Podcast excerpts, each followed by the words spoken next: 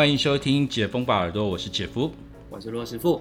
其实我们讲电影讲那么多哈，我们看过了很多很多国家的电影，但是这个国家的电影我们倒是比较少讲，嗯，或者是没有讲过，因为今天的电影来自于罗马尼亚跟北爱尔兰的一个联合出品的一个电影。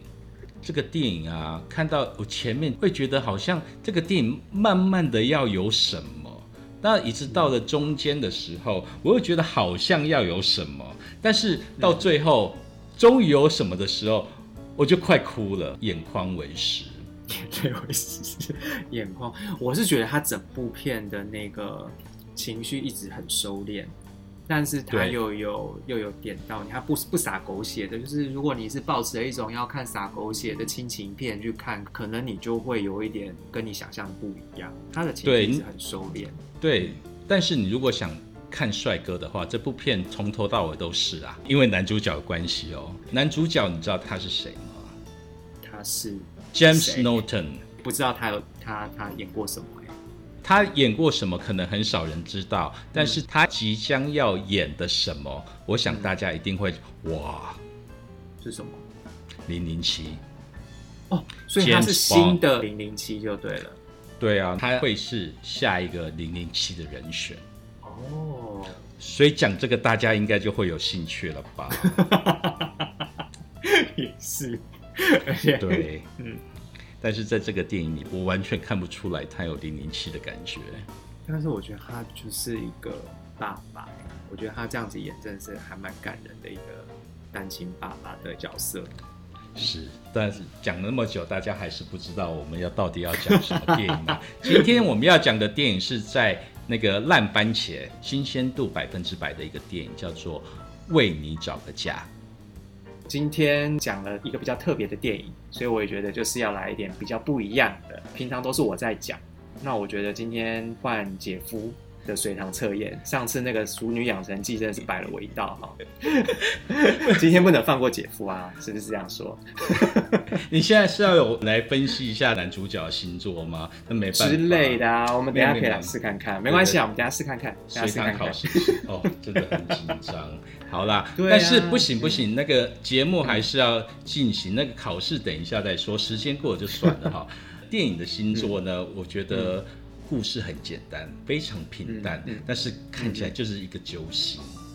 对，对，所以在整个电影的那个星座能量上来讲的话，陆师傅会觉得《为你找个家》是一个什么样的星座？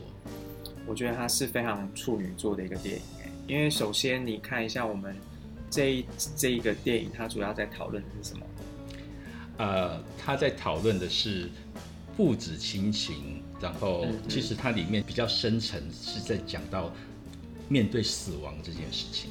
嗯嗯，对对。然后同时，他也一直在演的一件事情就是领养，领养关系。我们会看到里面很多的家人，他们可能是因为不孕，或者是可能一些原因而没有办法。养育这件事情，不管是我们男主角他因为某些原因而不是无法养育，或者是里面我们看到的一些领养家庭，他们是因为曾经做过手术而让自己没有办法再怀孕，或者是本身就有不孕这件事情，所以不孕领养，然后而且同时我们也看到我们的男主角本身他就是一个处女座掌管比较基层的一个劳力阶级，然后再来就是我们也可以看到。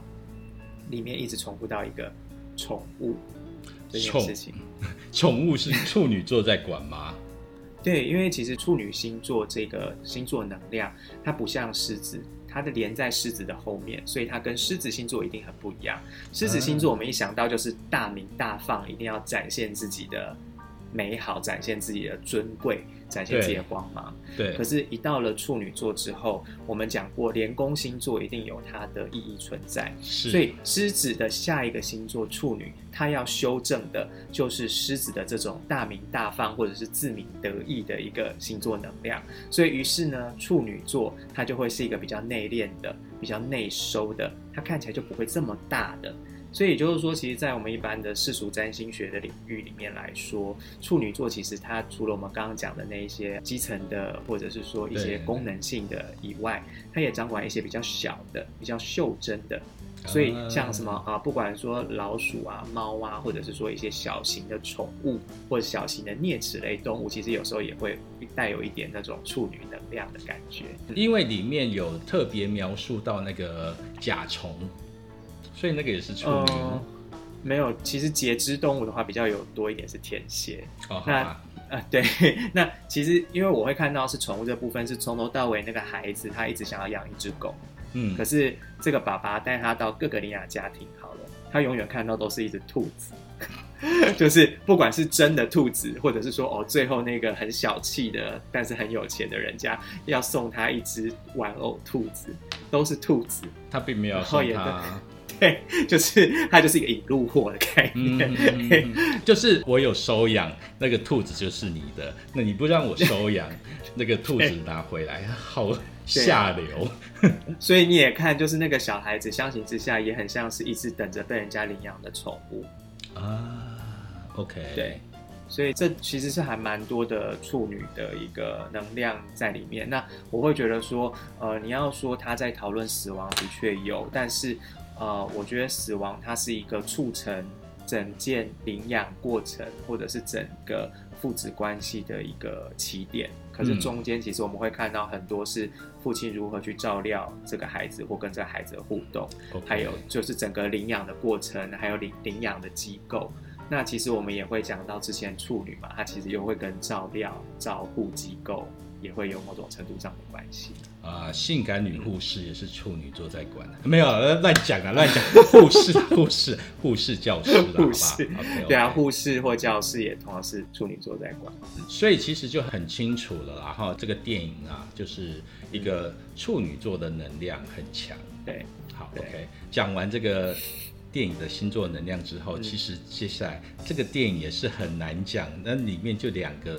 主要演员父亲 John 跟那个小朋友 Michael，那小朋友他的星座能量来讲的话，陆师傅在这个小朋友身上看到了什么？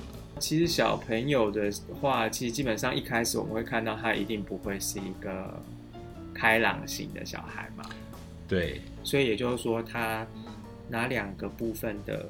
星座元素就可以先暂不考虑了。狮子座、母羊座，它算是四大元素的哪什么元元素呢？现在开始考哪那么快啊？没有啦，水象没有吗？水象，水象是最忧郁的啦。对，要不然对，好，水象星座哈，嗯，好，然后而且其实你也会看到它有一点像土象星座的拘谨，放不开，嗯。在剧中听到，就是所有旁边的人，包括 John，他对自己的儿子，或者是他的保姆或他的邻居，对于这小朋友的评语是什么呢？很乖，对，然后呢，有礼貌，安静，对，对不对？对，哦，所以他是一个感觉像是一个乖宝宝的形象的一个小孩，然后又不活泼，对对，然后这个小孩子他一直有某种程度上的偏执跟固执。从他一定非要穿他的老虎的睡衣，然后他很应景，老爸叫他不要玩食物，他就当场玩给他看。这样的那个是什么样的星座特质？你觉得呢？我觉得是天蝎座。天蝎座的确是，我觉得还蛮有可能的。很故意，因为天蝎座他的确是有很故意的。那还有没有其他的可能呢？巨蟹吗？我觉得还蛮巨蟹的哦。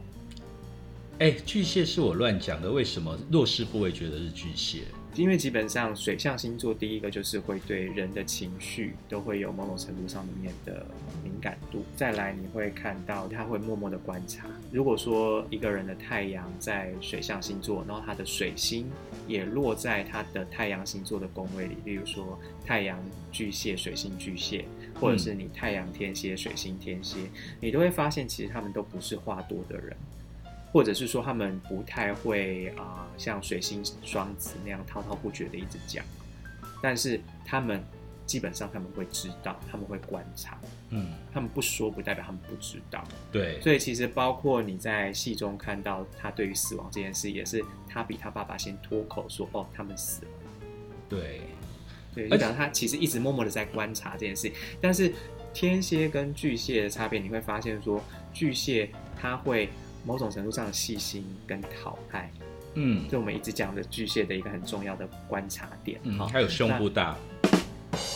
OK，好，或者是比较圆润的脸庞哈。OK，那但是我们会看到，就是说巨蟹跟天蝎的差别是说，巨蟹比天蝎容易生闷气啊。然后他生闷气，他会用生闷气的方式去表达出来，或者他会去纠结，或者是会去呃让你知道他的难过、他的愤怒。可是天蝎呢，他不会让你知道，但是他会把他的怒火直接。回到你的身上，嗯，好狠哦！因为天蝎它本身的古典守护星是火星，那火星原则上它就是一个有仇必报、敢爱敢恨嘛。嗯，那可是巨蟹的话，它的纠结、它的愤怒，它会往心里吞。所以你会看到，就是很多火星如果落在巨蟹的人，如果他的火星又形成了克相的话，原则上他的胃部都会容易比较有问题，他会容易胃溃疡啊或什么的。那胃是什么？就通常是我们感感到不安或者是感到愤怒或怒火的时候，胃会特别的感觉胃啧啧啊呢，就是会容易有更多的胃酸分泌，然后让你会觉得不舒服。意思就是说，胃是巨蟹在管，对，乳房跟胃部其实是我们的巨蟹它掌。管的一个很重要的的部分，这样啊，对对对，那你这样说，那个胸部大就有道理啊。好，因为因因为你现在才讲到这件事情，对，然后还有再来就是你会看到说，如果说他是一个天蝎座的小孩的话，嗯，他要搞你，他其实他如果不喜欢那些保姆或什么，其实他是会掌握那些保姆或什么。对，用计的，可是巨蟹他就是他乖的时候，他就是也是会很乖；但不乖的时候，他就是会用他的方式去闹情绪。不管是你看他在睡衣跟爸爸吵架的时候那个生闷气，他可以不出门哦。他爸跟他讲说，你在道歉之前你不能够出门，他 OK，他可以不出门，因为巨蟹本身也掌管的是家跟田宅这件事，所以对他来说，待在家里对他来说是舒服的。嗯嗯嗯嗯，所以他无所谓啊，他可以不要出去，可是他就是。要告诉你他的愤怒，所以他就是把东西一直往外丢。可他往外丢，只是要让你知道我受伤，我生气，而不是要引起我要对你怎么样，对，而不是我要对你怎么样。嗯嗯，对啊。OK，那好，对，所以我会觉得说，哎，在这个部分好像比较像巨蟹一点，而且同时你也会看到，就是看到爸爸在睡觉。其实他是很体贴的，会去帮爸爸盖被子，或者对对对，哦，他都会非常贴心的做这些小细节，嗯，然后而且就是你会觉得其实他是黏爸爸的，即便爸爸是没有空的，或者是爸爸是比较忙碌的。讲完了小朋友 Michael 之后，接下来我们要讲到爸爸，就是 John，嗯，那他的星座能量，你觉得？首先我会看到他是一个对于就是选择这件事情会多方盘算跟考虑的一个星座能量特质。对，因为他从头到尾都在帮小孩子找一个家，但是迟迟都不决定。对，没错。然后再来，你也会看到说，其实他会注重小孩的一些礼仪呀，或者是说他表现的谈吐举止，例如说他有没有说好、说早、问好，在做错事的时候是否有道歉，然后有做到礼貌这件事情。再来，你也会看到说，其实最后这个爸爸他的选择。其实他并没有选择一个我们所谓的好人家，而是选择了一个跟他的状况基本上你会觉得是一种镜面反射的一个家庭的这个部分。对对对对对对。那这样是什么样的星座？镜像我是觉得还好，但是这个关于在一直在选择这个双鱼座，好像是双鱼座的确也会有选择性障碍，但是其实双鱼座它的选择性障碍在两点，一个是。全部都很好，我不知道怎么选。第二个是，呃，我搞不清楚哪个比较好，所以很难选。可是你会发现，哦这个爸爸他在片里面，他展现的是说，我要为小孩子选一个他最适合的，而且我要很理性的去分析清楚这件事情。他不会因为哦说，哎，这个家人很有钱，或者是说动之以情，他就马上被打动。他还是会去看，会去分析，会去想这件事情。对。哦，所以双鱼先去掉。对啊，我觉得双鱼比较不会有这个部分这样子。嗯，那还有什么？其实我们讲到分析呀，或者是说理性的时候，其实我们都会跟我们的其实处女或者是天秤，其实会扯上某一点关联。因为。处女我们就一般讲嘛，因为水星掌管，然后他本身又是很善于资料分析，或者是说一些局势的分析。那天秤的话，我们之前讲过，天秤跟宝瓶其实它是十二星座里面最文明的两个星座，所以基本基本上他们会尽量的能够用一种理性的方式去看待所有的事情，包括自己的孩子他未来要怎么走这件事情。他也会去用理性的角度去做评估，所以，所以那其中又会希望能够是有一种比较平等，然后让孩子能够，呃，不会感觉落差这么大，不会因为对方家里有钱就选这个孩子，或者是怕小孩寂寞，然后家就选一个小孩很多的，或者是说他会觉得说，希望让小孩子觉得是说啊，其实他并没有被其他的爸爸取代。他一直希望能够用一种对等的一个关系的一个状态，去当做他领养家庭的最后的选择，所以我会觉得说这个部分的话，又会有一点跟我们的天秤座其实又会有一点像，对，因为因为其实天秤它其实掌管就是一个要公平，然后要平衡，要平等，对不对？那他不会，他不会特别的要说哦，我要攀上枝头变凤凰，或者是说啊，我要。呃，算尽心机得到捷径，或者让小孩子能够得到最好的，或什么，我会觉得说，哎，我觉得是公公平平的，然后该做的要做到这样子。对，所以这样的星座可能会是在天秤座。我会觉得比较像天秤，但是因为或许 maybe 他被死亡的阴影笼罩，所以其实你会看到他一直是安静，然后偶尔给予微笑，并没有办法讲太多的事情。那我觉得这是一个可能，那也可能是它是太阳天秤，但它的水星落在了天蝎这个比较不会去多言，但是会去观察的一个星座。所以你会看到说，其实他在跟那个家里有火车模型的爸爸在互动的时候，其实他一开始是觉得这个家庭好像还不错的，直到他跟他说：“哎，你可以把这个火车模型也告诉 Michael，他一定很喜欢。”然后他就说：“哦，等他大一点吧，这个对他来说太精致了。”他的脸就变了。嗯，所以其实你会看到他的观察力其实是非常的丰富。所以其实如果说就整个星座的落点来说，会觉得，哎，如果他太阳在天秤，然后他的水星在天蝎的时候，其实你就会看到这种。细微的观察，然后但是又可以保持一种很彬彬有礼的方式结束这段关系，包括要他小孩子还回那个兔子的时候。那你刚刚说的是太阳天秤、水星天蝎，那相反来讲的话，是不是也是同样的？如果他的太阳在天蝎，然后水星在天秤的时候，你就会发现他会比一般的太阳天蝎会更会跟人家周旋。然后会更会跟人家就是在互动上面有更多的那种公关性质，而比较少我们一般想到的天蝎的他会不说，但是他就是都知道。那水星在天秤的人，他会容易会让你觉得有一点像是，要么就是没有原则，要么就是他在你面前都会说好话，尤其是水星在天秤又行客的时候呢。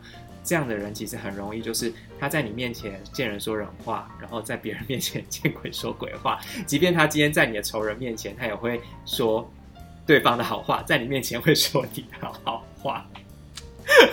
天秤座真的。那如果再加上他是太阳天蝎的话，他这个成分会减少，因为太阳天蝎他会有某种程度上面的意识到这件事情，所以他会更收敛一点。但是原则上，他会比其他的天蝎更会讲出这种话来。OK，基本上那个酱就是甜橙汁了。我会觉得是，而且我觉得啦，在戏中有一个很重要的关键，就是今天一个爸爸他不是要烤蛋糕，然后跟小孩子一起帮自己过生日。对对对，庆生。对啊，那如果说他是一个北爱尔兰地区的电影，那看他们的这个穿着，原则上他们那样应该是落在夏末秋初左右的。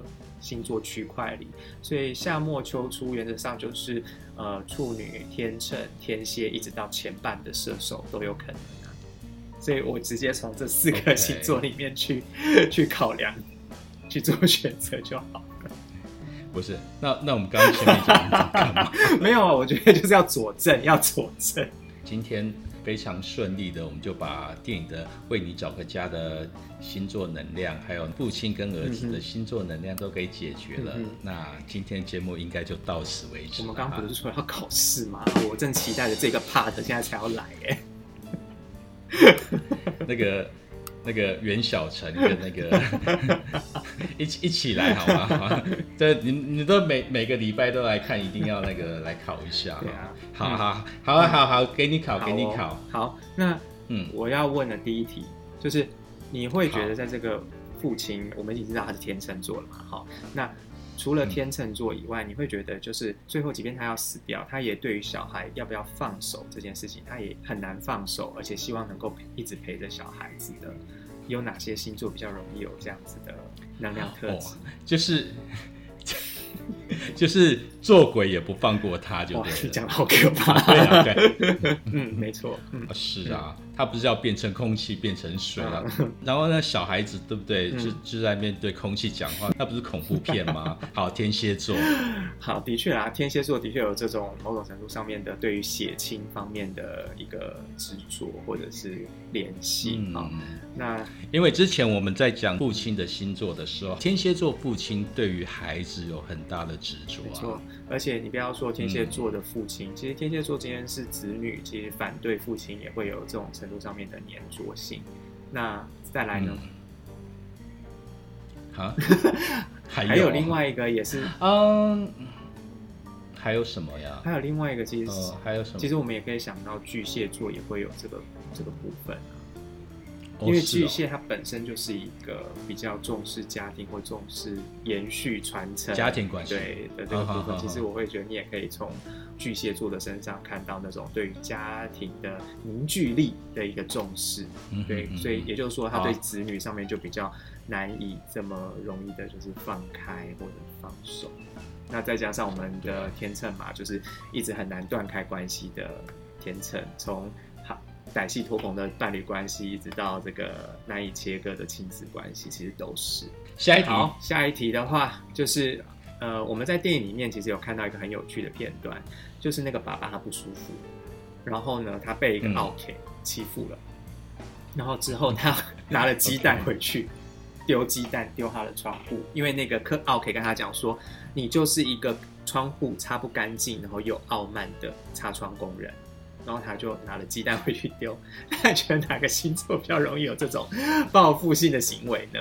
我觉得报复性的星座毋庸置疑，天蝎座是有可能的。但是呢，丢鸡蛋感觉是比较像开玩笑的，或者是那种比较没那么严重的报复。所以我觉得像这样的行为，应该是属于双子座会有的。双子座的报复。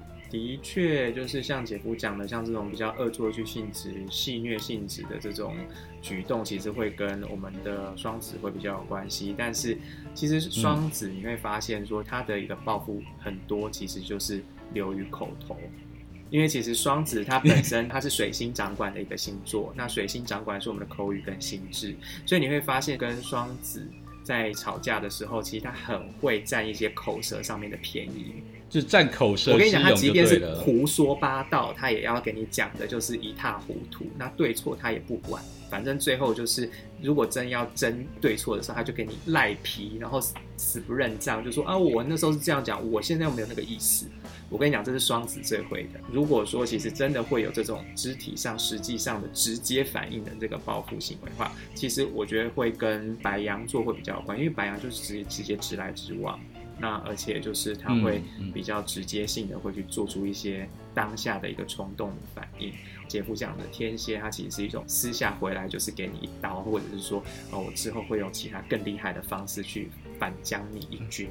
这种方式啊，对啊，就是一枪一枪就把雇主给 毙命。对，但是如果说在剧中这种就是偷偷回来捅一刀，我觉得的确天蝎会有点像。你出的题目都太简单了。那你那你有什么难的题目啊？没没没有没有没有。所以骆师傅觉得今天姐夫的那个随堂测验，你可以打几分？我觉得至少有八十分了吧。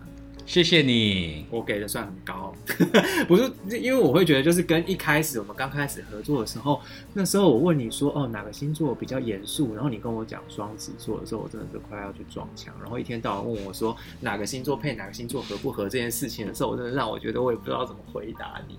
有现在这样子，我觉得已经很满意，我很满意。对，因为大概也九个月了。我们现在这是第几季的节目啦？第就九个月，九个月。我对对对，然后从我们那个 YouTube 的节目开始，大概十二月开始啊，嗯，快一年的时间在洛师部身边学，你还学不到东西的话，那真的是要 对，就是就直接去。撞墙也是可以，就我们节目就录到这边，然后等到姐夫就是记熟了前面节目的内容，再继续录新的。其实 记得很熟，记得很熟。而而且其实，在节目里面，姐夫其实会把一些大家可能会比较有兴趣的那些点啊，就是让大家知道。对啊，而且就是我会觉得，就是过去这九个月，因为姐夫他本身就是会用一些。我平常不会用的角度去问我一些星座的问题。那其实我的这些星座知识，其实一直都是从比较中规中矩的占星教材啦，或者是一些讲稿，或者是学说，然后以及从个案的身上去做一些归纳跟融汇。但是就是姐夫他这种天外飞来一笔的提问方式，的确也是刺激我很多对于呃占星领域的一些不一样的想法跟角度啦。嗯，对这种问题我有非常非常的多，那就请我觉得每次姐夫要问我的时候，尤其又是没有蕊稿之后就问我，真是觉得胃很痛。是的，就是这样，本节目就是那么的自由。下次我们要聊什么电影呢？那我们就嗯，你你你也慢慢等一下好了，拜拜。好，拜拜。